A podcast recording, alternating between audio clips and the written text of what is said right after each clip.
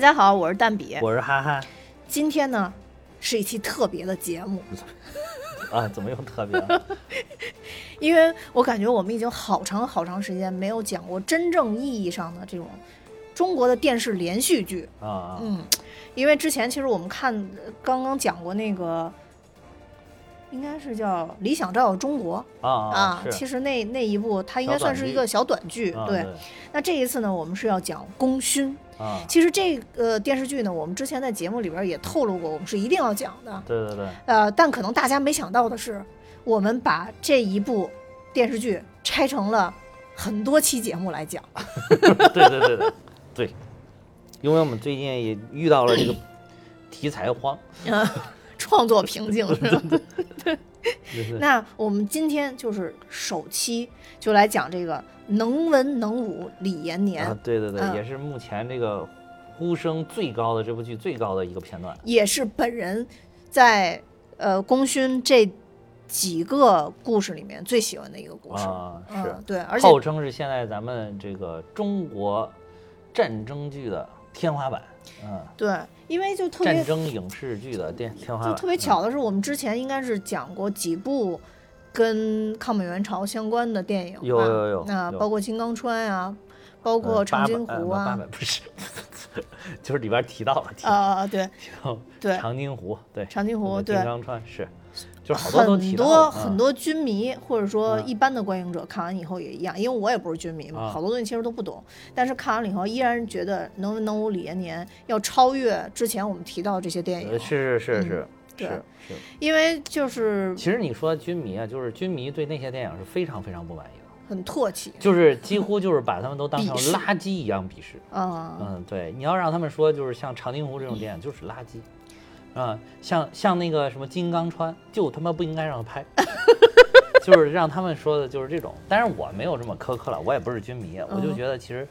至少长津湖它还是有它的意义在这里嗯面，嗯有突拍的。虽然里边也有好多，就是你一看作为一个我都不是军迷的人，我都觉得这有问题拍的。嗯嗯啊嗯，如果是军迷都受不了。嗯，对，我觉得呃，先简单介绍一下这个功勋，咱以后再讲的时候就就不总的介绍这这部剧了。啊啊，这个功勋其实就是取材于咱们这个首批八位共和国勋章的获得者的真实故事。大家也都知道，我们都特别喜欢讲这种真实故事啊。对，何况这种特别感人的，而且嗯在这里面，其实有几位我们以前应该都在其他节目里边提到过啊是啊，都在里边提到过。这边包含了。呃，我们这次要讲的李延年，那他是个战斗英雄，抗美援朝上的战斗英雄。包括于敏，我们之前在讲那个横空出世里边其实也、嗯也提到过，嗯对，这是我们的一个，也是一个科，算是科技的元勋嘛，是我们氢弹之父。对对对，嗯、对。然后还有，呃，应该我们是之前提到过，也提到过上上期讨论节目的时候提到过申纪兰吧？不是在之前好像还提到过，哦，我当时还说那个说所有全中国所有的女性都应该记住她，对，嗯，就是介绍呢写的很简单，申纪兰就介绍就写的是全国劳模，呃，优秀党员，嗯但其实就是他最注重要就是提提出了这个男女同工同工工同酬。酬，是真正的女权主义斗对，是真女权，不是假女权。对，嗯，然后这里面呢，还有一位战斗英雄是张富清。啊那这个其实咱们俩也提到过，对之前讲过，说有一位战士，当时讲的是一位老战士，一位老人啊，对，是提到过，提到过。他其实是特等功的获得者，啊是咱们说过说过，是不是也是金刚川那就是期对对，讲的？就是最后我回忆我大舅，不是不是我回忆我的，就我讲我大舅的那个啊，就是就是里边提到了，就说有一位就是像他们这种，都是经常就是隐姓埋名嘛，啊，对他也知道他都一直隐姓埋名多少年啊，嗯，才被才被意外的发现，嗯，对。然后还有就是孙家栋，是我啊们。这个中国航天非常有贡献的，也是一位科研人员，是我们人造卫星技术和深空探索技术的一个开创者。呃对对对，嗯对中国航天的大宗师，对，嗯，然后包括那个也算是钱学森的学生。啊，对这里边有有表有表达有表达，对这边一手提有表达拔的他们，嗯对，就在很多事上很爱护他，包括他对对对犯了一些当时的所谓的一些政治错误吧，对对也还是比较啊保护他的，对。还有就是我们多次提到的黄旭华老爷子，啊，黄旭华，嗯，对对，是我们这个中国核潜艇之父，对，但是我没有想想到由一位黄姓演员来演的，不必要，不必要，不必要，不一定说非要姓这个姓才能赢，是吧？不需要，没有没有。对，还有两位，我觉得应该是大家就比较耳熟能详的了。一个就是我们袁隆平老爷子，那前一段时间刚刚去世了。刚刚去世，举国哀悼嘛，那对，我们嗯的这个杂交水稻之父，还有一个就是我们屠呦呦嗯啊，这个这个青蒿素的这个这主要的研究人员，也是我们的主著名的药学家。对啊嗯，所以呃，主要讲的是这八位的故事。那我们今天要讲的就是这个李延年的故事。对啊，那是不是简单介绍一下这个共和国勋章啊？啊啊，可以介绍一下这个共和国勋章。嗯据说有人还不了解这个这个勋章，我觉得这这个勋章真的是应该了解，因为确实是咱们国家的最高荣誉，最高荣誉，啊最硬核的勋章对，对对对，最硬核勋章、嗯就是，我记得咱们其实好像之前节目也提过，就是说这个东西，这个勋章恐怕不是说你努努力都能拿到，这个主要可能看命，对对 对，对是是是，就是既要看实力，又要看看命好。对对，对。因为当时就是咱们一开始颁发这个，也是说只颁发给在世的这些公职人员啊、哦所以当时还有一些，就是像之前两弹一勋好多，那都堪当这个的都不再颁发了。这个当时还专门做的有官方的解释，啊明白，嗯。就是按照官方的解释呢，共和国勋章就是我们国家荣誉称号的最高荣誉，嗯。最高荣誉称号就没有比这个再高了，是由全国人民代表大会常务委员会决定授予共和国勋章的国家荣誉称号，嗯。就是全国人民代表大会的这个常设机构常务委员会啊，嗯。就是中华人民共和国主席根据全国人民代表大会常务委员会的决定，向国家勋章和国家荣誉称号获得者授予国家勋章，这个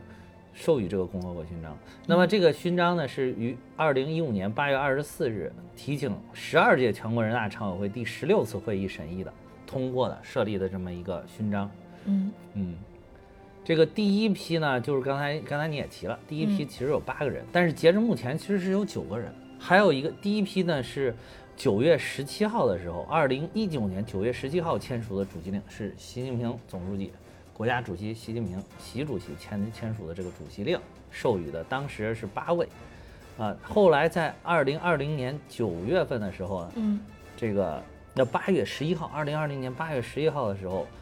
呃，当时又签署了新的主席令，追授了一个，就是增加了一个，不是追授啊，这个不能算追授，应该是增加了一个，就是又增加了一个。这话说的，对对对，因为是刚刚搬完嘛，一般它就是它它这个很特殊，就为什么呢？是因为是这个特殊时期，特殊时期嗯啊，就将这个颁给了这个钟南山院士。我觉得真的是很有必要的。对对对，就主嗯要是表彰他在抗击新冠肺炎疫情当中做出的杰出贡献。嗯嗯啊，就是所以又给又多增加了一位啊。那么下一次什么时候再颁发这个，这就不好说了，看命啊、这对这个得看情况，看嗯情况，就是看看就是下一个，就是能够得到国家这种最高认可的这么一个人到底是谁啊，他有可能才会颁发这个。确实是。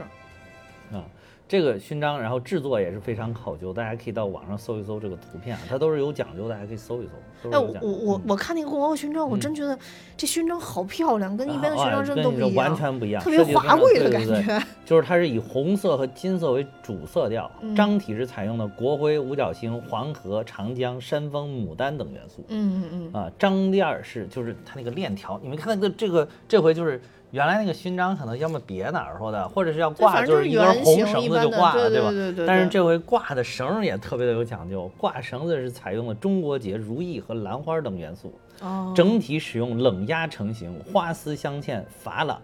等工艺制作，就是用了一些中国的传统的这些技艺。嗯嗯，不才我近距离的观察过一一枚，觉得哈，确实是很，我就是观你近距离观察，会比你在网上搜图片你感觉到更深深的震撼，真的就是更深深的震撼。嗯，就感觉说。这种荣誉实在是太对太高了，所以他他因为人数上面，其实你你从人数上面限制就发现说对对对这个真是太难得了。对的，太难嗯。你你你像那个咱们当时提过的，也就是说，比如说建党百年的时候，我们颁过一批数十个人，嗯。这个优秀共产党员全国级的，也是那是最对于党员领域的最高荣誉了。嗯嗯。党员领域最高的，但是那里面有很多就是很平凡的人，就是他其实那个当时习总就是习总书记就是专门说了有一个句话，就说他们的事迹可学可做啊，他们的这个功功绩吧，还有他们的事业可追可及，就他们这些事情，你是你去努努力，你是可以达到的。但是共和国勋章的这些人，基本上你仅靠努力已经是无法达到。嗯，就是我们普通人可能靠努力是无法达到的，但是那个那些就是可追可及的那些，就是确实是，尤其是我觉得对于像我这样的党员还是有鼓舞作用的。就是啊，我至少在我现在岗位我好好工作治病，对吧？我要是能能能能活到就是建党一百五十周年那一天，说不定也能弄一块儿呢。你努努力，努努力，待会儿我也近距离的观察一下。但是这个这个真的是很难很难很难啊，所以就是怎么说呢？就是感觉更加这些人真的是，而且每一个事情拿出来杠杠的，你就是就问你服不服？那你绝对得服。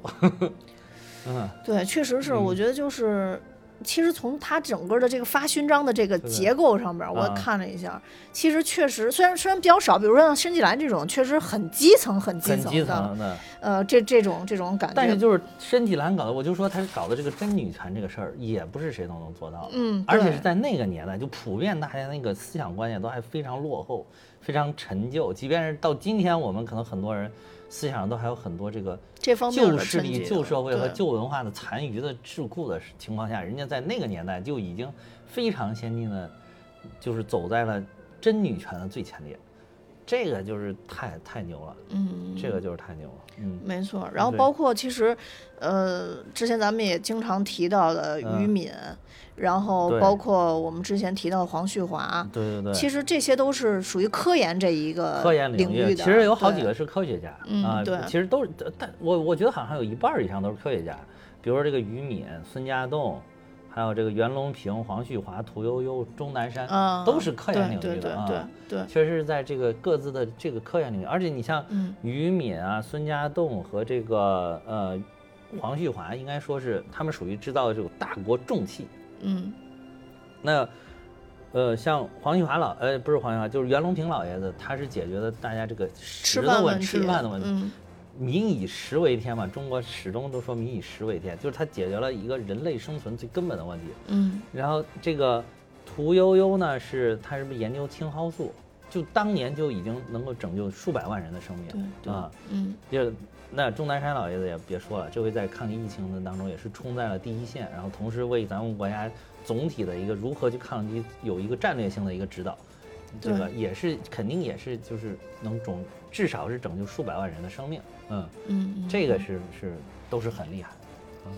对，嗯。然后所以就是，呃，我们简单反正先把这个片子的。这啊个共和勋章的这些人物，简单跟大家说一下，因为这部片子就是基于共和勋章这些人的真实故事嘛。对，那我们现在就开始说说这个能文能武李延年。李延年啊，嗯对，呃，其实这个的剧情就是讲李延年他其实是在他们带领他们七连嗯啊，然后作战抗在抗美援朝的这个战场上，嗯演演出了一幕幕可歌可泣的英雄故事嗯啊。就说你说具体什么太多的故事，因为它毕竟是一个连续剧，啊，嗯它有六集，然后所以其实里边可讲的点是非常多的。对但这里边呢，我觉得刚才我们特地提到一个军迷也很认可的片子，就是因为它在这里边有很多个点，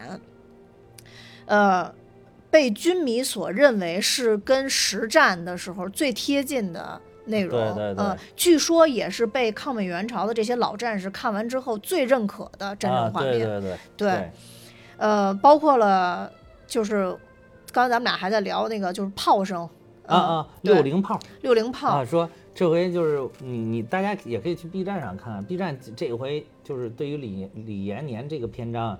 就已经吹爆了，就是 B 站是各种花式吹，反正现在已经你不能说它是吹，只能说是它赞美 对赞美啊，赞美，其实它是一种赞美，它不是不能说它是吹捧，嗯嗯嗯，就是花式赞美，其中。很好多 UP 主都提到一个，就是一听那个清脆的六零炮响，就感觉哇，身心舒畅。就是原来那个配，就是配乐呃配音效啊，也不嗯注意，就什么那个炮声听着都差不多，哐，咣咣咣。但其实六零炮是那种哐哐哐哐哐，就是那个好像那个打金金属的那个声音，金属碰撞的声音。对对对啊对对对对大家可以去听听这个里边的六零炮，就是跟真实的六零炮几乎是一样的，啊，嗯这个是非常非常难得的。就是你要对军军迷，就是对这些细节是很抠的，就是、嗯。就跟那个有的时候你看那个电视剧有好多考据派一样，嗯。就是当时历史上那个什么什么朝代是不是这样的服饰啊什么，就是一样的，就是他看到了之后他会很爽，由衷的从内心深处就很爽。嗯。啊，对，然后所以就是因为它这种真实性吧，然后包括它这里边儿，呃，还讲到了一些，呃，为什么说能文能武李延年啊？就嗯是他不光是在战斗上面发挥了他自己作为一个领导的一个作用，嗯并且在对于战士的很多思想指导方面也发挥了特别重要的作用。对对对它就不像以前可能我们认知的，好像一个政委在一个这个这个一，比如说他这一个连里边，可能发挥的更多的是妈妈的作用，就是像 对对对，其实他这个怎么说呢？那个你你说的这个政委还不完全准确，嗯在连队里边叫指导员儿。啊，对，指导员，指导员，啊对，指导员，sorry，我说这个错了，这个，在连队里边叫政政委是在这个应该是团级以上，嗯嗯嗯啊才叫政委。嗯在连里边儿叫指导员，因为为为什么我有点了解？因为我爸原来是指导员，哦，我爸当兵的时候那会儿是他是连里边儿的指导员，哦，然后再往上一级营级呢是叫教导员，啊，再往上叫政治委员，就是哦政治委员啊对对，嗯就是政委了。对对对，啊这里是确实是叫指导员，志愿军级别，彭老总就是兼任志愿军的政治委员，嗯。嗯嗯嗯，这个也也可以看出，当时毛主席对这个彭老总也是，那是绝对信任，等于军政大权基于他一个一个人的身上。嗯嗯嗯但是从这个片子里边就能看出来，作为指导员嗯来讲，其实他承担了很多我们以前可能没有太想到的一些职责吧。我觉怎么说呢？就是其实咱们那个黑白片儿那个年代，五嗯六十年代拍的一些战争片，这个角色是很重要的。好多人都说这个片子非常像，就是有有很多细节跟大决战很接近。啊，就包括就是刚才我们说到军迷为什么喜欢，说这里边因为有一些呃预算的原因，所以肯定不可能保证每一把枪都是复原当时的那个状态。啊然后所以呢，在拍摄的过程中，如果碰到这种细节不到位、不没有办法的，他们尽量都用镜头给避开。啊但是军迷可能也能看出来，但军迷也理解说那个镜头并不是诚心要带到这个东西，啊他很刻意的避开，啊所以他们就很喜欢这种东西。所以就是会还原很多我们原来看不到的一些内对对容。对对对对嗯，是，就是你像那个五十五六十年代他们那个黑白片儿的时候，当时有好多那个，包括上甘岭什么，都有这个嗯政治委员在里面发挥作用的这个场景。嗯呃，但是中间啊，就是不知道为什么，就是有中间很长的一段时间，嗯就是忽视了这个政委的作用，包括这个长津湖。其实长津湖当时我看到也是有点不太满意的一个地方，就是嗯也是没有表现出来一个那个谁，那个那个梅生，那个叫朱亚文亚文儿哥演的那个，他就是个指导员，指导员啊，对。但是他就没有演出来指导员的作用，你感觉他好像跟一个普通的战士也没什么太大的区别，啊，就是可能有职务的战士，就是对对，他就没有没有就展现出来，他只用了一句话提到了，就是说我们这一代打仗是为了下一代不再不再打仗，就把这一句只提了这一句，其实他那啊。段也说的挺好的，也说的挺好，嗯说的很对啊，但是嗯。就是他论证的不充分，他就没有通过这一句话，而且他这句话是他自己做那好像在感感慨，就是会给那个吴京演的，是不是两个人在感慨的时候说的？对，就是因为啊当时那个嗯雷雷雷爸去世了嘛，嗯对对对对对嗯然后就那一会儿，他不是在动员的时候了，这这部那个李延年，我觉得最充分的展现指导员的一一大的作用就是。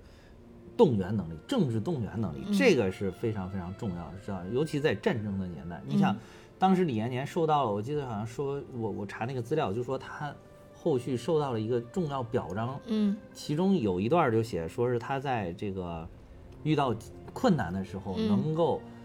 呃，在在进攻的时候能够动员大家冲得上去，在嗯。这个艰苦的时候能够组组织大家稳住阵脚，嗯。发挥了不决定性的作用。啊、哦，就是说他的这个就是他的政治动员能力，嗯。就是李延年这个，我我还特别喜欢看，就是他这里边有些动员戏吧，就让你嗯觉得特别真实，没废话，你知道吗？就是什么把鞋系好，啊，把对包背好，把枪怎么背对啊？对，就是会很真实，让就是这边就很真实，而且这里边我觉得李延年这个王雷演的确实是非常非常的到位，非常好。但是这些配角们也是一个一个演的，真的就跟兵哥罗厚才，罗后才，罗后才，你发现他是谁了吗？是他就是那个看上那个吕布他们家闺女那个，那个纨绔子弟？你别说这个，就是在这里边他演的好感人啊，到最后，我跟你说，这种角色最后必定是感人结局，你知道吧？这个好感人啊，这个他那个名字，他那种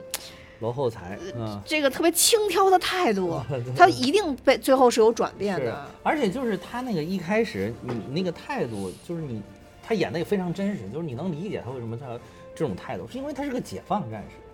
他们那个班长就有点看不惯他这个解放战士，就觉得他有那个老军阀的做派，对吧？老老部队的那种做派，但是他不是我们人民对军队。对啊，但是我觉得这个片子好，就是最后利用他这个特性发发挥了他的作用。作用就他们去偷袭那个美军那边的时候，对对然后他就是，他是他是其实他是有点不服气，所以他就扁他啊，行，你们都厉害，你们都对啊，说什么说说我要是这个觉悟，我要是觉悟高不低的话，怎么能凸显你们觉悟高呢？啊他们那个班里边开会，他还自己坐的老远，对然后对然后他那个，但是你通过这个剧情的逐渐推进，你会发现，一个是他的这个，一个是他的这个这个觉悟逐渐在，你通过他的战斗的表现，你能看得出出来。另外一个就是他那个班长叫韩冬年嘛，我记得是。哦，他那个班长就是你能看到，虽然他一开始老说他你是个觉悟不行，怎么啊？你还老老喜欢用美军的装备，为什么要用人家老美的装备？我们中国又不是没装备。然后就是就有点那个什么理念上两人不合，但是你会发现他在真正的战斗当中对这位战士充满了关爱和关注。嗯，对，啊没错，对对，他只是他这个方法就像是一个严父一样的，就是我想对你表达爱意，我都不知道怎么表达。嗯，就是我想往往这种落后战士身边都有这么一位好班长，你发现没有？就是我我我想，就是像有的那种严父一样，我想教你教育你，就是成为一个好好怎么好儿子啊，成为一个好人，成为一个好学生。嗯，除了批评，就不知道有什么办法。对，对，但是这个时候你就发现李延年为什么李延年做这个这个是主角呢？李延年的作用出来了，李延年又告诉他，尊尊重和信任也是战斗力，是吧？是不是？他们告告诉了，对吧？尊重和信任这句话，哇，这句话我觉得就是很洗脑。这句话在我看完这个这部剧之后，就这个片段之后，久久的在我的脑中回应，而且就是这个河北味儿。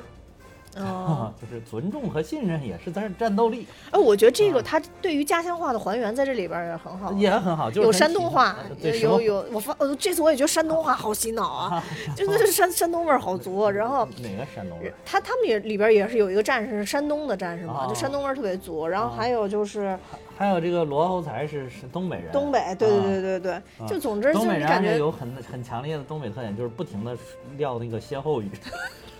俏皮话，就就是他显得不太严肃，也是他老用歇后语。对，就是每个战士都有自己的特性。裤裆里，算是说不清，不是粑粑也是屎。怪不得刚刚咱俩聊什么，你都以裤衩一下裤衩酝酿当中。是不是？这就就这点也是很真实，就通过这个来反映，因为当时哪有那么多人说普通，不像现在家乡话都快忘了，就常年说普通话。对，那个啊，对你一说起来这个，还有一位听友，我忘了是哪一位啊？那个就是还在这个咱们群里面给我留言，就是说、嗯说能不能让我再说点河南话。然后这个因为他是好像原来在河南当兵还是上学，说对河南也挺有感情，一听河南话也很亲切啊。哦说因为他他主要是先说我说我不是经常在这个。咱们节目里模仿各路方言，反倒河南话说的好 好是少一点，对吧？但不才就是河南话，其实对我来说，我也基本上属于模仿，因为我常年也不说河南话，这个哦我这河南话说的不是很好啊。就是、对我好像听平时听你打电话好像也也没有。对你说你你要因为从小就没有这个氛围，我同学大家都说普通话，就是我就觉得这个，后来我反思这个事儿，就确实不太好，就不嗯能把家方言丢了，嗯。但是就是从小从小学、初中、高中一直上大学都在北京了，那更更别说了。嗯啊，但是就就是，所以就是我说河南话的难度，跟我学这个尊重和信任 基本上差不多。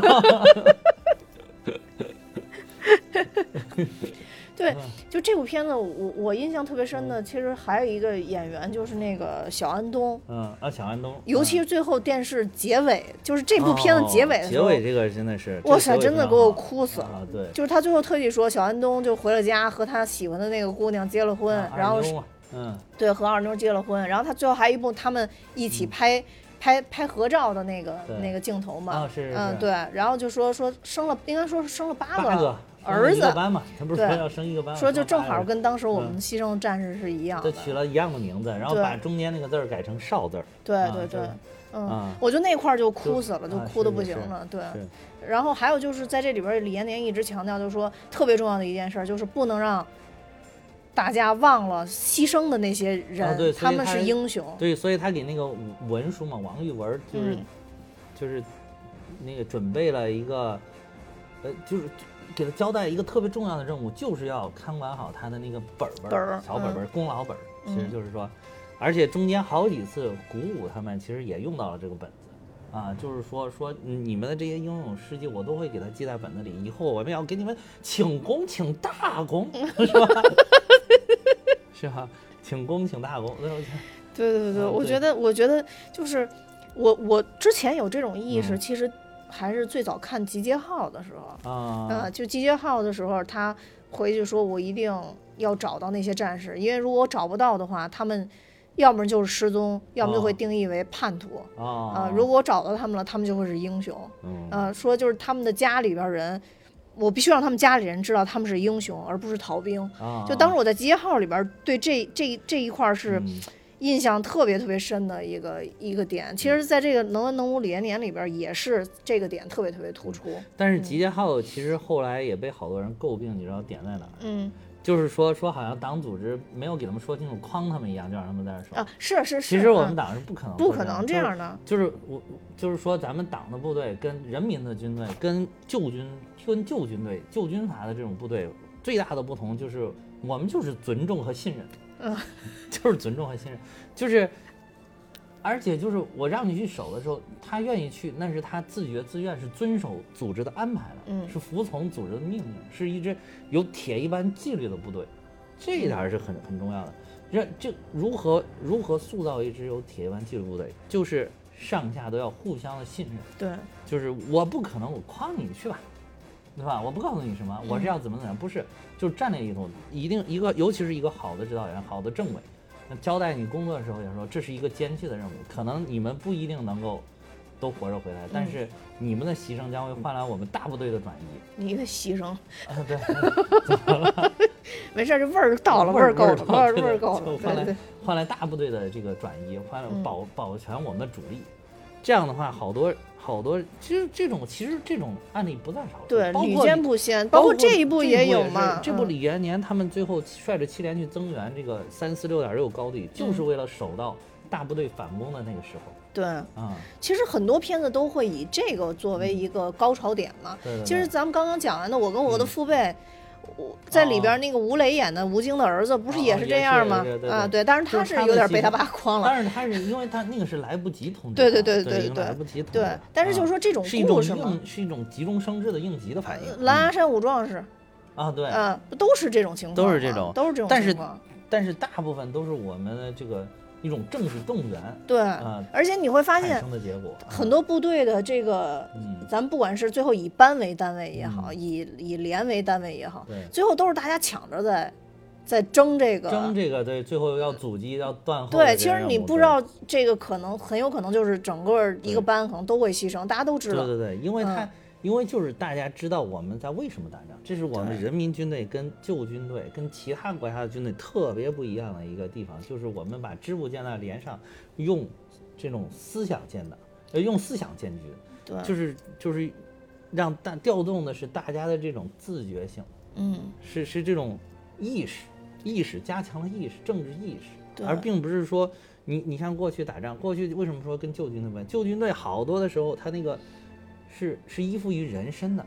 就是你是军长，我我为什么要跟着你？是因为在你这儿。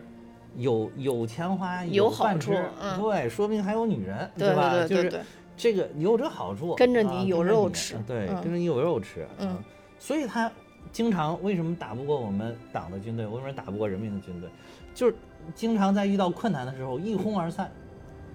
嗯，你到关键时候该顶住的时候，你顶不住了，对一哄而散。人家就想着，哇塞，你这都没饭吃了，那老呃去哪儿有饭吃我去哪儿？还有就是为什么当时好多这种解放战士，就是这里边儿，我觉得这点儿也非常好，就是描写了像罗侯才这样的解放战士。就是什么叫解放战士？就是在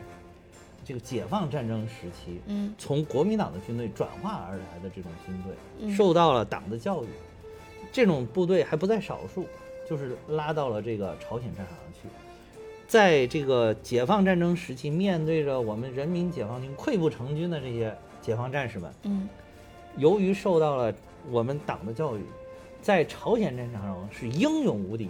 就跟志愿军是，就跟我们原来人民解放军的这些转化成志愿军的是是一模一样，甚至有一些更英勇，因为你大家可以看前那个去年年底的时候有一个叫。跨过鸭绿江有个哦电视剧是吧对对对对对里面就演是演的是五十军的嘛，五十军嗯全都是解放战士转过来的嘛，对军长都是，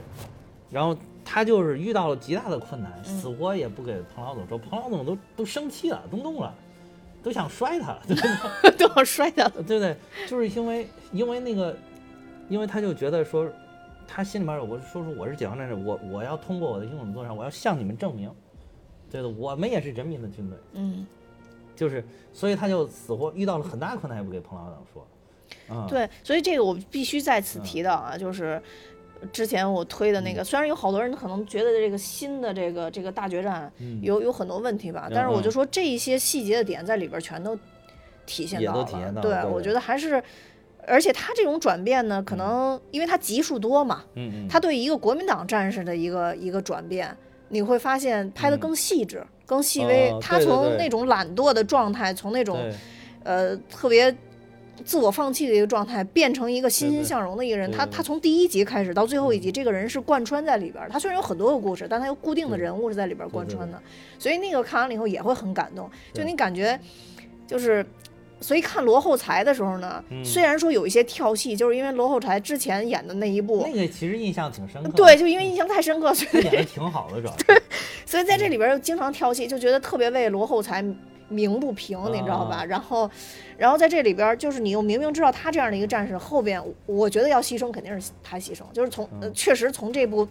从一部戏的角度上来讲，那肯定要看到他的一个转变。对对但是他牺牲的时候，我还是觉得就是很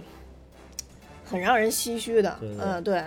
就是他这个转变，为什么转变？就是为什么我们党可以教育这些战士？就是从第一集的时候，第一集其实就解释了这个问题。就是第一集通过小安东逃跑，然后这个这个时候，指导员就站出来说话了，说这个你，而且这个这里边细节处理的非常好，就是他还给他们的连长，他们连长不是那连长是军事主官，嗯。一虎将，嗯，一看小安东逃兵，啪拔枪拔枪就准备弄他，对对对，我毙了你。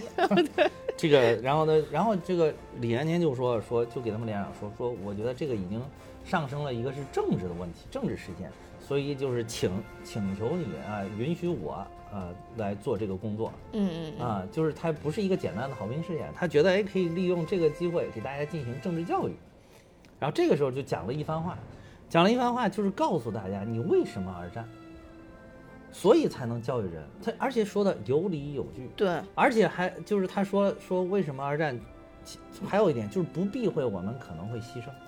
对吧？一开始说我们为什么而战？那你你小安东，你不是想去找那二妞吗？因为二妞家老受到美军的轰炸，就安东就是丹东，对对对，啊，是的，现在嗯现在改叫丹东了，原来叫安东。老受到美军的轰炸，他就怕他那个二妞家受到轰炸，担心。他说：“但是你跑回去了，美军飞机唰唰几分钟飞过去了，给你掉炸弹，你有什么用？你倒是跟着不是一块儿死？但是我们今天在这儿打仗，挡住美军，把他们打回谈判桌前，就是为了让以后他们再也不敢来轰炸我们的土地。而且美军有嗯多可恶，你看看，嗯嗯在长津湖里边就搞我们这个美军的领导，在这里边儿又搞我们，谈判桌前又是他来谈判。嗯，哦，是同一个人吗？对对对我说怎么我特地查了，我怎么看着这么眼熟呢？这个人，我说这个人好像似曾相识。那个就是修机场的那个嘛，长津湖里边修机场的那个嘛。哦然后这里边又代表美军来跟我们谈判，哦，你说他有多可恶？那是那个谁，阿尔蒙，呃，不是阿尔蒙的，是那个史密斯嘛。对，史密斯，哦，又是他。对，又是他。对啊，然后呢，就是最关键就是我们上次讲过长津湖之后，嗯，呃，由于你的推荐，我去读《朝鲜战争啊》那本书看了以后，就是觉得美国人确实是太坏了，就是就是你，就是你光看他那个战场上的坏，那啊。是一种坏，但是是。你你就是看完那个书以后呢，反而对美军的这些。军人，尤其是一线这些懵逼的军人，嗯其实心里有一丝丝觉得，不能说同情吧，就觉得这些人有点悲凉，有点悲悲哀对他他为什么要来这儿，对吧？对，不清楚我为什么要站。我来第一天就想，我什么时候能回去？我什么时候能回去？我什么时候能回去啊？但是我觉得，咱们这边部队不一样，咱们这边部队想的是什么时候能给他打回去。对对对对对，然后不知道为什么战斗，为了对为了要不让这个美军去践踏到我们的土地上。对，也不让他欺负我们邻国的这些老百姓。其实我后来看的有一些有一些资料里边说，美军在朝鲜基本上是屠杀的，嗯嗯嗯，嗯是的，就嗯他们可能就是都有这个习不良的习气。美，而且美军更可恶的是，你不是朝韩国的盟军嘛，对吧？你不是南边韩李承晚的部队的盟军嘛？你他美军其实是无差别屠对对对对对连韩国的军队都是，嗯他不是韩国的老百姓都杀。那嗯杀完之后，他说：“你看我这个干掉的啊，朝鲜的，就有点像咱们古代的时候有一些那种随便砍人头儿就领领冒功请赏的那种感觉，嗯这就是说无无差别，经常屠村儿，嗯，就是甭管你是韩国的老百姓还是，反正不是我们美国人，嗯。这哎就是一种那种高高在上的那种胜利者胜利者的骄傲姿态，嗯，嗯。对，但但反正因为嗯。因为那那一边那一方，其实确实就是美国的一种。有点儿老大的那种那种状态，所以他们也大没没有嗯。没有办法，感觉是是对，嗯。就觉得嗯，整体的这这这一次战争，反正确实坏了很多事儿，也坏了我们很多啊事儿，坏了很多事儿，对坏了很多事儿。虽然说有些事儿现在大家都亟待解决 什么问题了，是不是亟待解决是吧 我刚？EDG EDG 那个什么对对我夺冠了，他看门大爷都以为是台湾被打下来了。我刚想说，我说虽然有些没有解决的事儿，可能最近要赶紧解决，但是你就说那个时候本来能解决的都解，就是是是是，哎呀太那什么。但是说实话，这个时候也能看出我们的一些领袖的决策上的伟大吧。那就是战略的眼光嘛，战略的眼光那绝对是伟人嘛。为什么叫是是伟人呢？那就是人家就是能往后看五十年，嗯，真的是真的是至少给你往后看五十年。对，嗯，所以这就是伟人。所以那嗯天其实我群里边还有还有那个听友问我啊说是谁写的，我再跟大家说一遍，就是王树增老师写啊，的对对对，这个朝鲜就是那个长津湖的那个一顾问，顾问指导顾问指导啊。对对对对，确实我。觉得他可能没有发挥太多的作用。就我觉得可能因为长津湖也有很多是嗯战争细节吧嗯，可能就没那什么。但是比如说像反正就坚持修机场这种，就是历史细节，可能还是给还原了一些。反正就对是发挥的作用不是太大。反正就说回刚才，还说回李延年，就是嗯刚才没说完。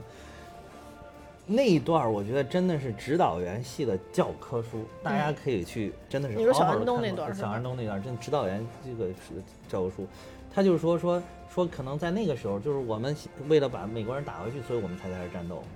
而且他说了很重要的一点，就是他说我们来这儿打仗，我们不是来打仗，我们是要来打胜仗，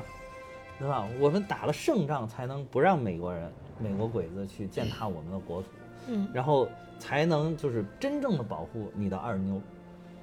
但是在那个时候，然后他话锋一转，就是在那个时候，我们很多人都已经不在了。他这个这一点儿他提到了，就说说，但是这个，但是我们的祖国会记得我们，我们的人民会记得我们，是我们的，是是我们让这个我们的老百姓能够过上这个和平幸福的日子。他始终就是从头到尾，他都贯穿这一点，我觉得这一对对点是特别特，别是好的。我们能让美国人知道我们的国家无比强大，不容欺辱。嗯，对，这那绝对是这个指导员的教科书，每每看到我都泪目。啊，这个真是，那段我真的太特别看好多，我看好多那个，呃，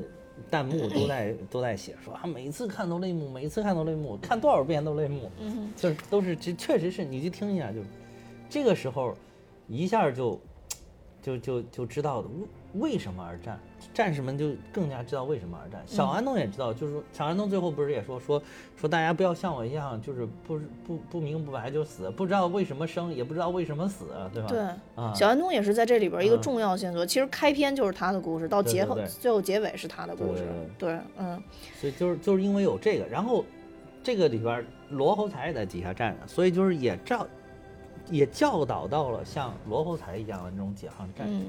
然后罗侯才到，其实你能看到解放战士他们有一个就是说，我要通过立功来证明我自己，嗯对吧？证明我不是孬种，证明我跟你们人民的军队都是一样的，对吧？我原来是不明白，我明白的时候就是跟大家是一样的。后来他又一直想立功，立功，立功，立功，他也立了很多功，但是你有没有注意到最后的这个，他立功立到顶峰是什么？就在他牺牲之前，他说。给那个指导员说，他是其实很轻松的语气说的，说说指导员，这回我要再立功，回来你能不能让我入个党啊？哦啊，，这个你你不记得了。你看它里边有这个嗯细节，他说能不能让，就等于说，为什么是党教育出来的部队就不一样？就是我我我们的立功的最高荣誉就是入党，就是成为一名光荣的中国共产党员。嗯嗯，对，真的是，哎呦，嗯这片子拍的太好了，我没没没没太注意到这个细节。对对，你可以嗯看看，就是这是他那个最后那个去去打，就是开坦克之前，给李延年说的最后的话。哦，李延年的意思就是，哎，你先去去弄了再说。意思是没问题，你弄好，你肯定没问题。但是就牺牲了嘛。嗯，对，其实我觉得这个嗯就是他这个角色的，就他这个个性的人吧，其实不管放在哪儿，嗯。都还是会受到一些特别的注意和偏爱的。啊其实，嗯，对，因为因为非常非常有个性，非常有个性，而且其实人家是是专家呀，对对，人家是那个就是研究对手武器的专家，对。他有这个爱好，就是喜欢 喜欢的，觉得其实是确实人美国东西确实好玩意儿，好玩意儿比较多比较多，嗯，而且这里边他还贡献了一个特别经典的，就是那个夜光弹的那个专业的军人，这个也是好多军迷对，好多军迷说，就啊那个后边放镁镁粉的啊，那个，对对对，嗯。就是打过去能看到弹道，嗯。然后从能照亮那个目标的地方，然后这个就帮助他的班长，他班长是神射手嘛，特级射手，就干掉了那个碉堡里边的那个鬼子。没有对，他说，啊因为正常打的那种照明弹是只能说说照到一定的照到位置，一定范围，他说那个整个那儿都那个照明弹底下那个碉堡整个都是黑的，他说嗯。更看不清，啊，然后结果他就靠这个帮他那个嗯班长就是指指引了目标的，嗯嗯所以也发挥了重要的作用。对，而且这里边对啊他们还说一个特别重要，就是终于狙击手没乱跑，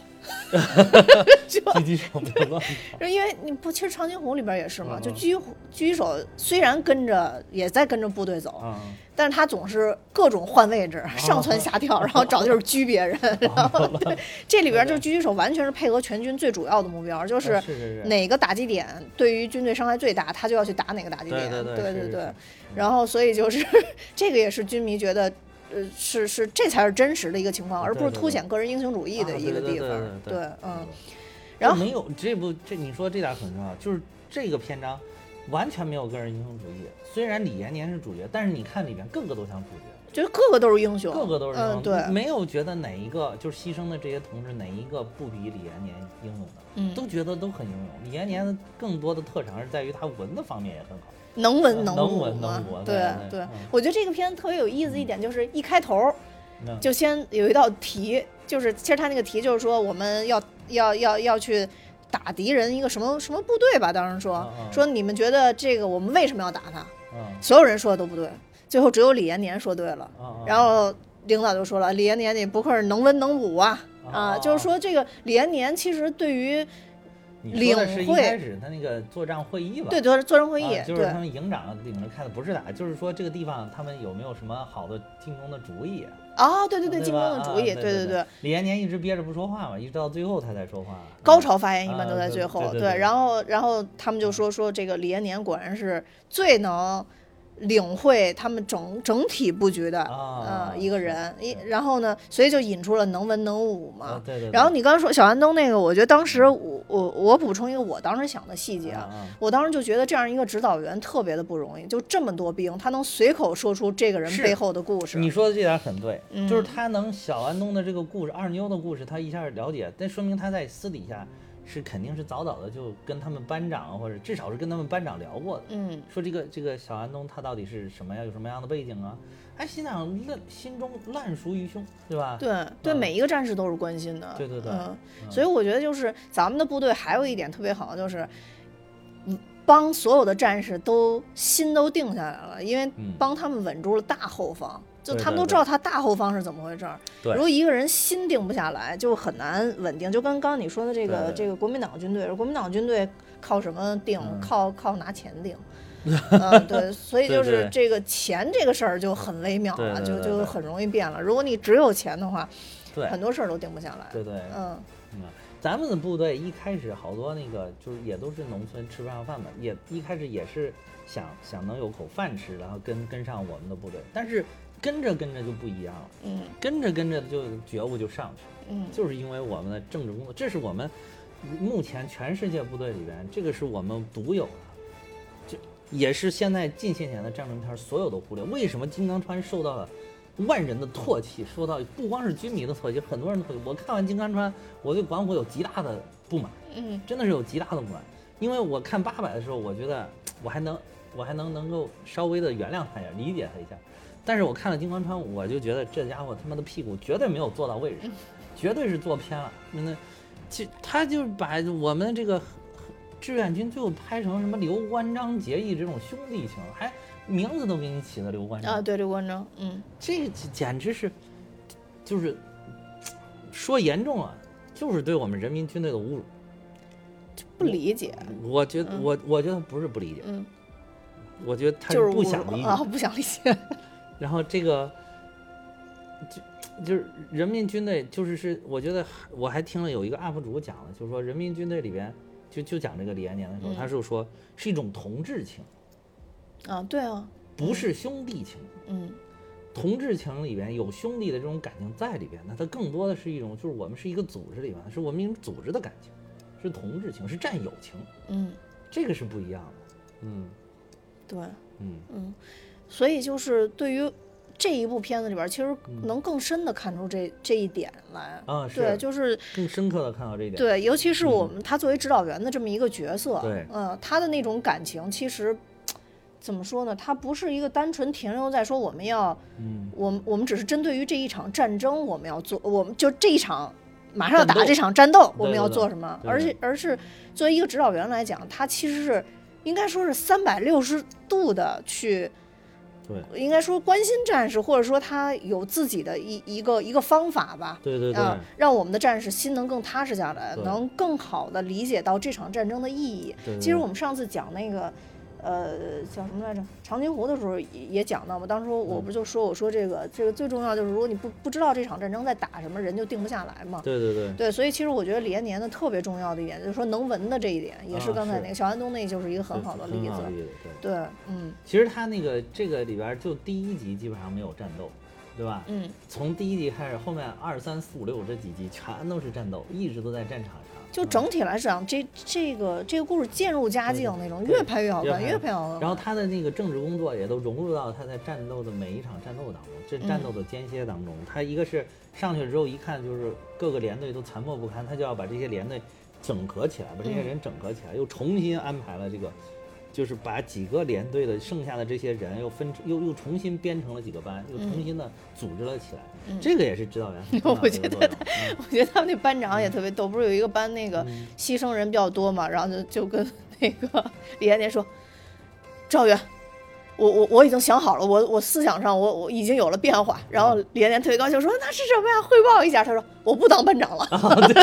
陈眼 宗啊，然后对李延年说：“你你再想想，你再想想。对对对”本来特别高兴，说啊想好了，真的想明白了，想明白了。对对说别别，你再想想。没有，你再想这个也是我我正想讲的哎呦笑死了陈眼宗这个人物也特别有代表性，嗯他代表性在哪儿？就是他是不是说了嘛？他是属于那个就个人的，就是什么什么，他不是里边有说什么步兵的什么五项什么指什么五项什么什么那个什么就指标吧，嗯就算是你战斗的有五个五个动作，五个五项指标。他说是他可以说是仅次于他们那个连长的那个水平的，嗯就是个人单兵作战能力极强。他这里边也体现他了，一个人哗哗哗冲进去，还缴获了人家什么重机枪什么乱七八糟。对，啊，回来就还还倍儿高兴，啊回回来特别高兴，说指导员，你看我我弄了什么？然后被骂一下就被指导员听。这点就是也是，哎，我们有有纪律的人民军队跟嗯旧军队是不一样的。旧军队你过去抢你的枪弹粮，对吧？这都在该抢的都要抢。然后咱们这是你的你的纪律性体现在哪儿？你尤其是你是一个班长，他就说了，你的手你的手里边有有九名呃战士的生生命，对吧？你你自己你自己冲过去了，你这些人你都不管了，对，你是对咱们的战士的不负责任，嗯，对吧？他以为他立功了，其实他是这块儿其实拍的特别好，嗯因为以前很多戏都会说，哎呦厉害呀，咱看看这什么李，云龙啊，就是拍完了李云龙，就是李云龙。现在有好多人反思这个，就是虽然这个片儿拍的很好，然后里边那个政委也是体会了体现了很大的作用，但是就是他那个里边好像有一种宣扬，好像我们人民的军队好像就是有匪气感，啊，对对对吧？其实不是的，其实不是的，其实更多的是纪律性、嗯组织性、纪律性。你嗯不是一个李云龙，其实在他好像就是在他这个过程当中，他一开始也是一一个反面人物，就是老不守纪律，老受到他们那个旅长对对，批评老老被团长嘛，他，老受旅长批评，也是不听话。嗯。啊，对，是是，但是他确实是他能力也强，嗯啊，，打仗厉害，嗯，但是这个该批评的地方就要批评，就是你不守纪律的地方就要批评你，嗯，嗯。这个就是，然后后来就拍了还有好多电视剧，就好像就是给你塑造成很有匪性，就好像就是很有匪气的，就好像很厉害呀，其实不是的，对，啊，嗯，所以这个就拍的就就很真实嘛，就就很真实，嗯对的，你你这个你即便立了功，那也要批评，就是这个好像上甘岭的那个电视剧里，黑白的那个上甘岭电视剧里边也有这样的体现，好像也有谁立功了回去就被那个政委给批评了一通，哦，啊、就就是因为你不守纪律，嗯你你是你现在这一仗你可能很厉害，但是你要不守纪律，没有组织纪律性，你可能在一个大的战战略上或者在大的战役上，你就是要吃大亏的，你就是要有大失败的，对，所以不能纵容你这种没有无组织无纪律的行为，嗯，对，嗯。尤其是这个这个在部队里边，嗯。尤其不能有这种无组织无纪无纪律的这种现现象发生，对，所以就是嗯，他这里边就是表现的这种组织纪律性，好像每一集都有通过李延年的这种表达有有过有有都有一定过表现的，对啊，都会有一定的表现。对对，尤其到最后只剩下他们那个打的全连打的最后只剩下十个人的时候，最后一集嘛，嗯。然后那个那一集的时候也体现了就是你说的这种每一集都有组织性纪律，就到最后他把大家拢到一起说，现在就我们十个人了啊，嗯。我现在有一个要求，就是大家一定要绝对的服从命令，啊、严格服从。然后他就把那个小本本儿，就王一文已经牺牲了嘛，嗯他就把那本书拿出来给了小安东，说小安东，你拿着这个撤下去。啊，那个那块儿特别感动，我啊那块儿也是觉得特别特别感动。哎呦喂！对，所以当时就我我嗯记得当时我是看，我当时好像这一集还嗯真的是是有弹幕的情况下看的，好多人到最后都问小安东呢，小安东，小安东呢，啊直到最后那个就是最后结尾出来说小安东结婚了，就是那哦，对对对，小安东不是中枪了吗？还帮他挡了一下。对对对，啊嗯，那个让小安东撤下去，小安东不愿意，他说、嗯我刚才怎么说的？服从命令，对吧？对，而且他说我让你撤下去，不是说有什么，我这是有意义的。这本书很重要啊，我们嗯以后牺牲了，你都要把我们事迹给上帝看的。对，对，我们不是白白牺牲的，我们都是烈士。嗯嗯，然后这样的话，小安东在这种情况下才撤下来，但是他在撤到一半的时候就已经跟增援部队接上头了，然后他就嗯。返回来了。对，啊是的，是的，还还帮他嗯。挡了一枪、啊，这是这么个过程。就是挡了一枪，所以大家就、嗯。当时我以为小安东 对。就嗯造那个气氛，就以为啊。小安东牺牲了嘛，对，我也以为嗯要不行了，那对个，嗯，就是没想到最后这家伙还生了八八个，还可以啊，这家伙。他那点儿纪律性，因为就十个人了，嗯。至少还要十个人，至少还要抵挡一次美美军的进攻才行，对吧？嗯我不能说十个人我这就拜拜了，就拱手相让阵地了。所以他就是说强调了纪律性，又给大家做了战术上的最后的安排，包括最后如果我们枪弹都打完了之后，最后怎么办？那就是还留下，我们就再拿着我们最后剩下的这颗手榴弹，要冲到敌阵当中，跟他们同归于尽。嗯啊、而且有他的有政治指导员的这个带领啊，没有一个孬种，大家都说好，就听你的，嗯。嗯，所以这这个就是组织纪律性在战斗当中，在部队当中的意义。嗯，这一点，我为什么这部片儿看到最后就是有一种特别爽快、酣畅淋漓的感觉，就是在这个这一点一点点的这个细节当中的体现。嗯，那那个陈彦宗是个刻画的也是个特别好的人物，我特别喜欢，就是当嗯。时他们对他名字产生争议的时候，然后 他非让人家去他非让人解释，后来就说这是让你传宗接代，啊说你后边生活好，娶个老婆，生好多孩子，对，早生孩子，说让你早娶媳妇儿，早多生对，然后他一下啊特高兴特兴，高兴，说说说说说，我是说你帮我看看，就是给那个网友说，说说我听人家说我这个眼眼中这个眼是敷衍的，说，然后他他都不认字儿嘛，他说他说我感觉不应该，说这是我爸拿一袋小米跟人换的，跟一个老先生换的名字不应该呀、嗯，然后这不知道哪个二把刀只给他只知道一种意思敷衍，不知道还有繁衍的意思。眼他有点儿对。敷衍祖宗的意对对对，你看他到牺牲的时候都还惦记着这个，我就觉得就是好真实，嗯，这个就是好真实。就是他就把一个个战士那种真实的故事给拍出来了，对对对。就往往就是我们看大战役的时候，嗯。往往看到都是那种酣畅淋漓、特别一堆人铺天盖地，就像过去那个老版大决战，对。那有航拍的那个，因为当时是用的真的部队拍的嘛，真的嗯。航拍的，好像攻城还有人往城墙上爬，看着就特别的帅哇。没错，但是你就无法看到这些细节上的小战士，嗯那就是从宏观的角度上看这个事儿。那个更多看的是这种领导们、大领导们的大决策，对，就大决策、大战略什么嗯，六十万对八十万，有事在我。现在这个也成经典啊！现在大家一路就是优势在我。然后，但是你看这种小的时候，落地在一个一个战士的时候，你就会想说，哦，原来有这么多牺牲的战士，背后都有一个感人的故事。对对对，呃，但遗憾就是我们没法把每一个战士都记下来。啊是是，就是这这几个战士，反正就是我我比较有印象，确实也就是罗侯才啊，那个陈陈彦宗还有他那个罗侯才的班长。嗯，罗侯才的班长就是你一看就是那种莽夫班长，你看他那个就是一开始他不是给小安东做政治工作的时候啊，还有嗯什么说不是说要让大家就是说说你们是哎说说什么就是三班长他是几班长三班长还是什么几班长？说你不是也结婚了吗？说你媳你媳妇儿好不好啊？哦对吧？他那个你看他那说的那个，一个是扯着他那个口音，也不是标准普通话的口音，然后那个嘴巴还喷着口水啊，说是，她是天底下最好的女人，喷着口水，然后还特别的感动啊那种感觉，眼睛啪啪直眨。就是你看，就你这个形象跃然纸上，就是我就觉得哇，没有想到这部剧里边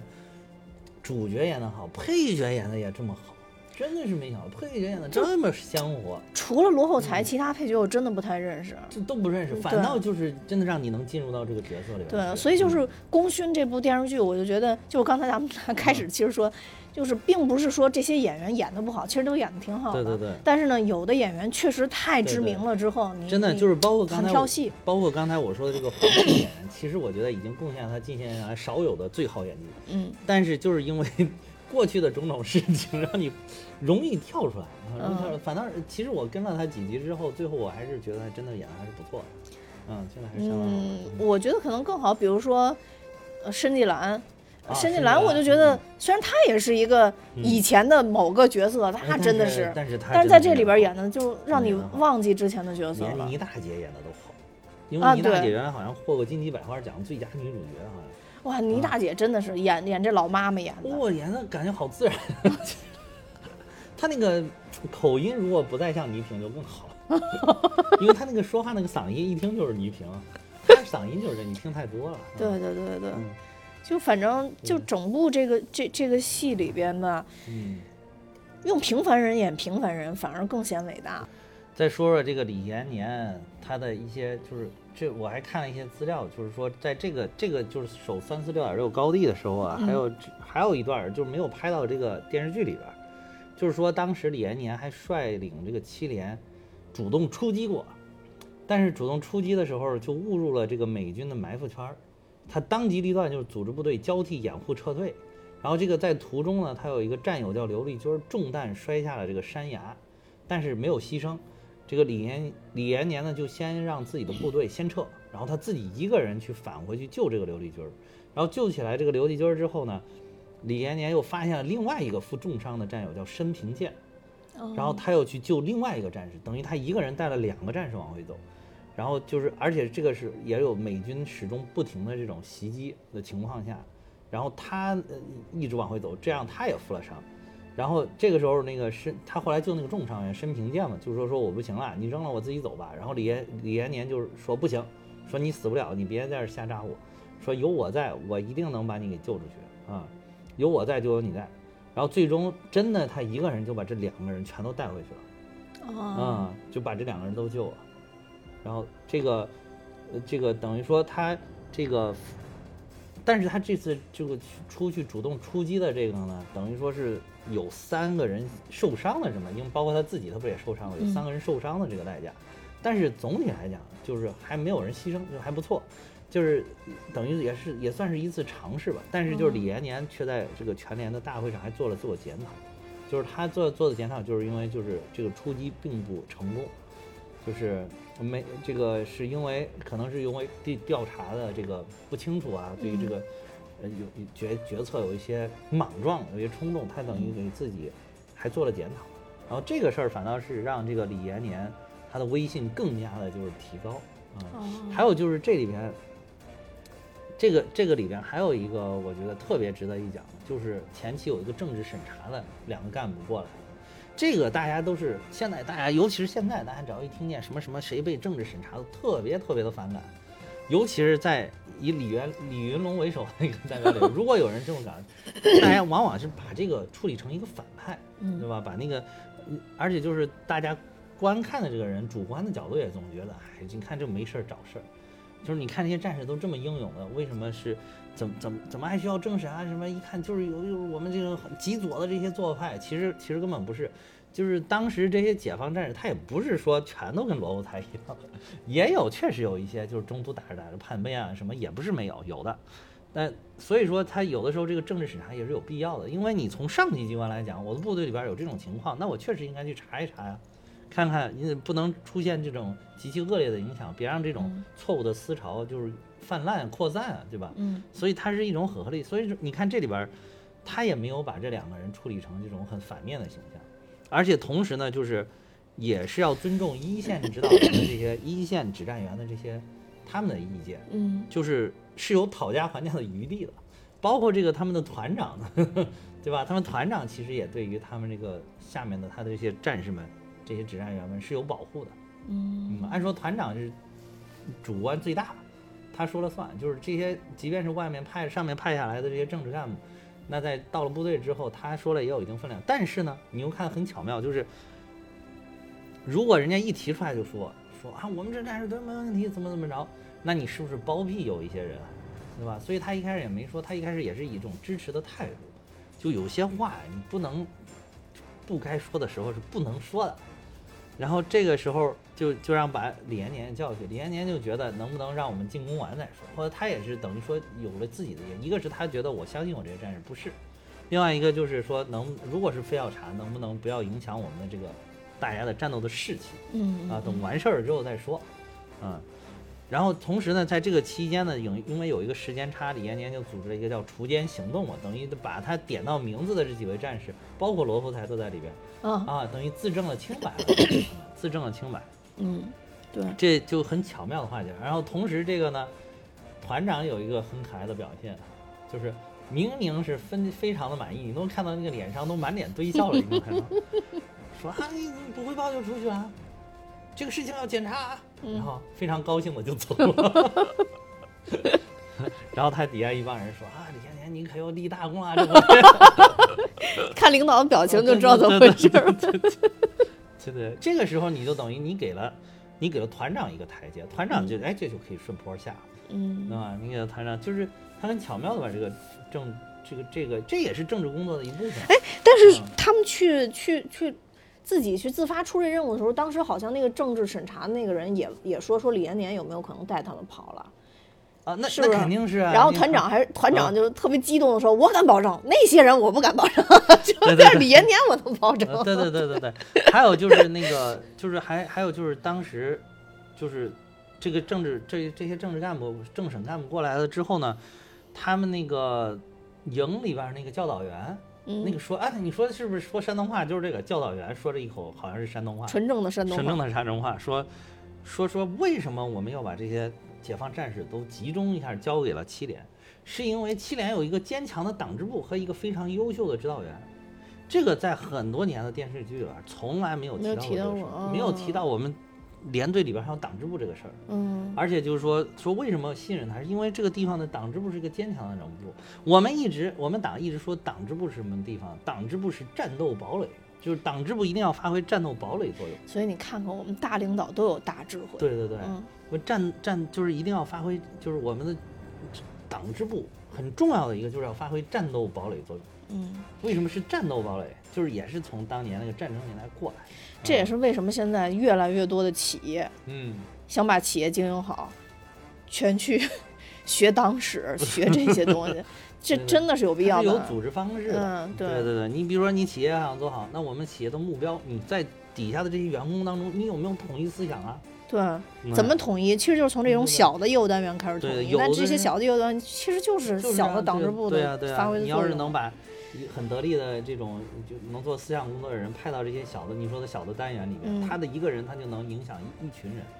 那你这个就很有战斗力。据嗯说好像华为也是参考了这个很多这个阿里咱们嘛啊，嗯，对，就参考了这些，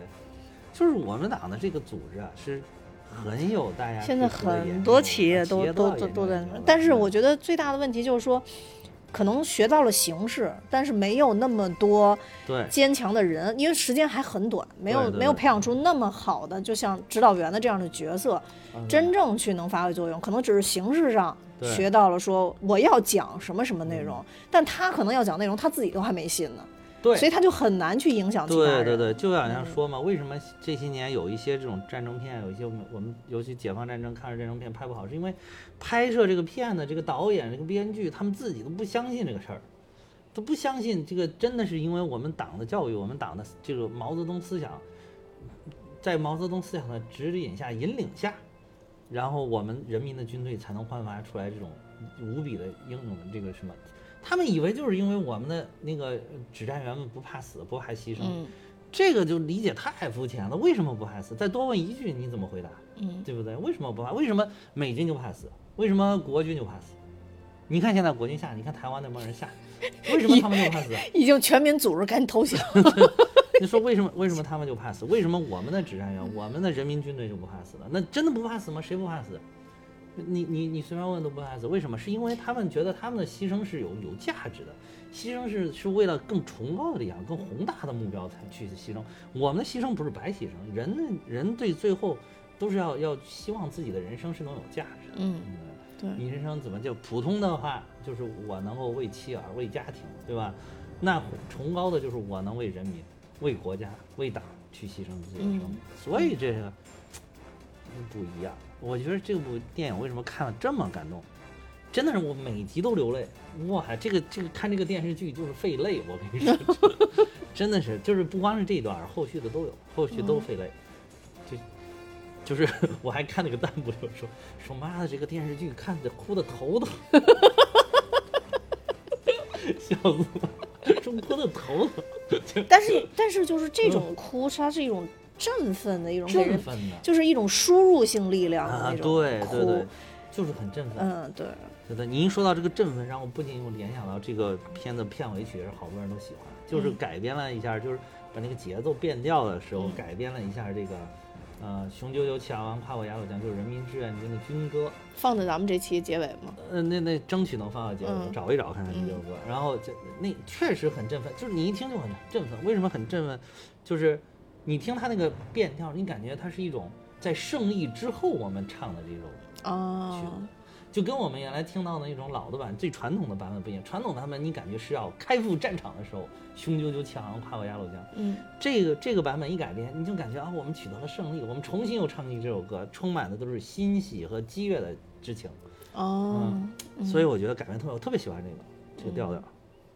我看弹幕上也是说，好多人都说特别喜欢这个片尾曲，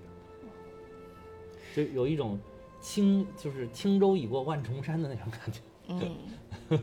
其实我觉得嗯。就是我们现在经常看这类型的片子，一个是更了解到实际上战场是什么样子，更了解到我们到底是以什么方式来作战的，对对对，然后我们是以什么样的方式更好的是管理我们的部队的，对对对。嗯，然后还有一个特别重要的一点就是，我刚刚说那个，就是他从一定层面上给我们输入了很多的正向信息和正能量的信息过来，对，因为以前可能看这种片子，你即使输入，很多人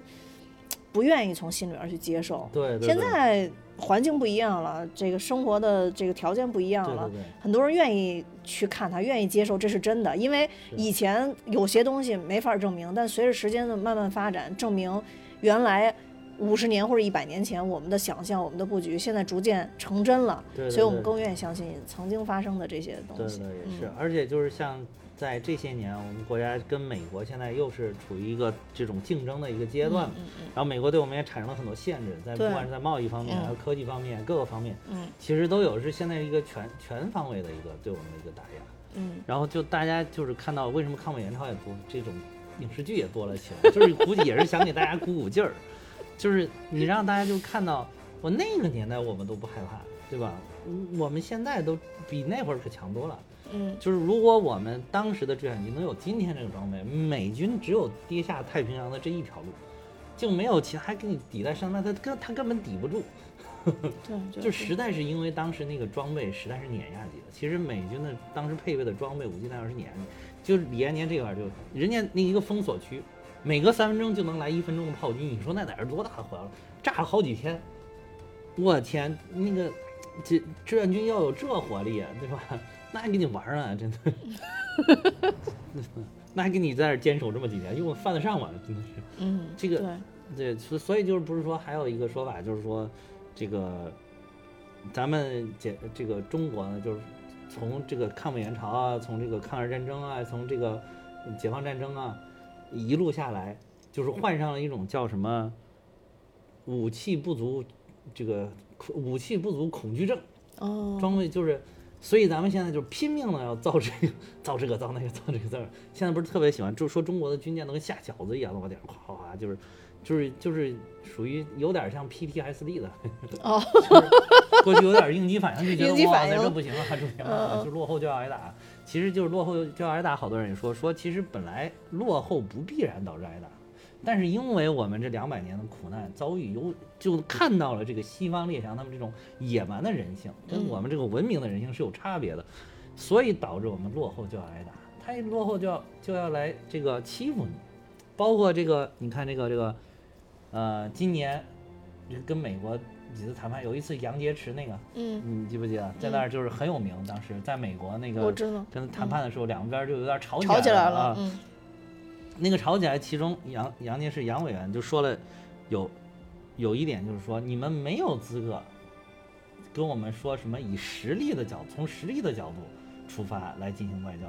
谈判，嗯。说你没有资格。这为这就说明了美国人他的思路就是他就是想以实力的角度来，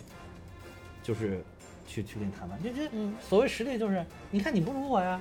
你飞机大炮没我多啊，你科技没我先进啊，这些我都在给你算折折现呀、对吧？那你算上你你从谈判上你本来就矮我一截啊，就他们有这种霸权主义的思想，你嗯天生就有这个，就觉得。我就感觉那个欧欧美人，就是西方人的脑子是不是都是那个一根筋，都是机械式的那种，就觉得咱们的所谓的实力就是来衡量谁的飞机大炮、车车船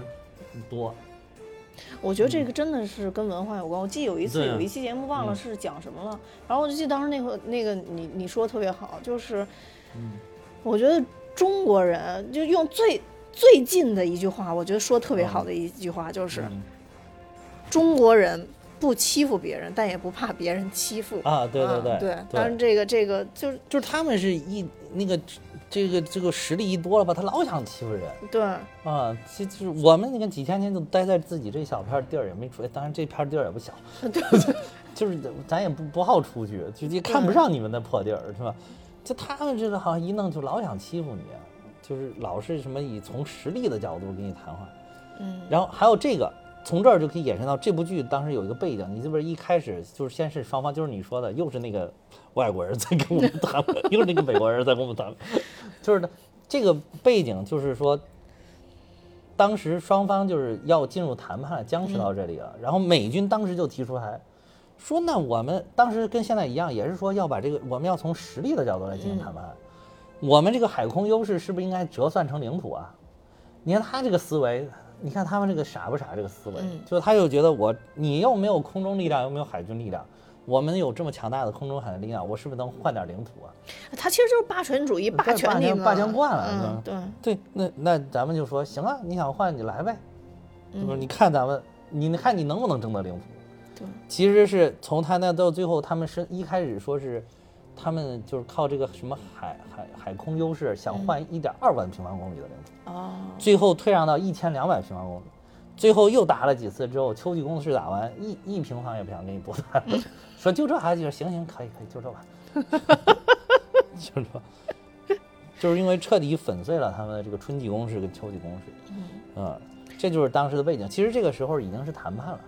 跟那个长津湖是在长津湖后面很长时间的以后的事儿了啊。反正就是你就看看，就是说这个美国这些国家，嗯说白了就是真的就是纯霸权主义，就是你说朝鲜人民招谁惹谁了，